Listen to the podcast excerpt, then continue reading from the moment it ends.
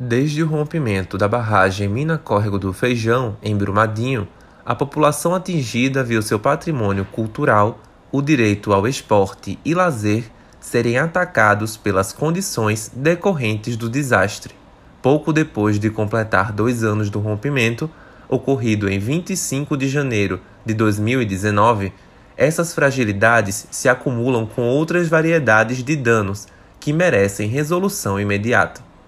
Isso é o que dizem os próprios atingidos e atingidas, em uma sólida construção de caminhos para a reparação, na matriz de medidas reparatórias emergenciais. De acordo com o documento sistematizado pela AEDAS, é importante reposicionar os vínculos dessas comunidades, permitindo a reativação do bem-estar social e os laços de sociabilidades abalados.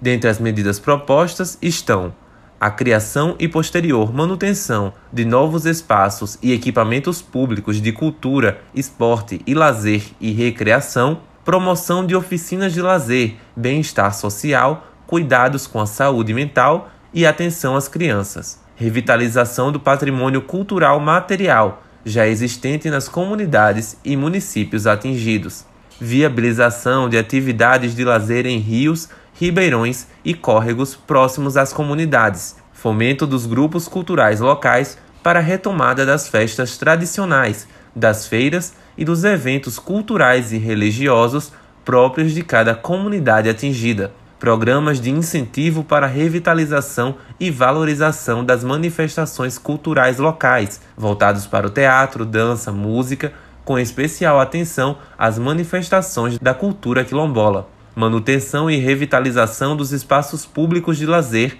recreação e esportes já existentes nas comunidades atingidas, com ampliação das áreas verdes e plantio de árvores nas praças, com medidas que garantam a segurança das pessoas.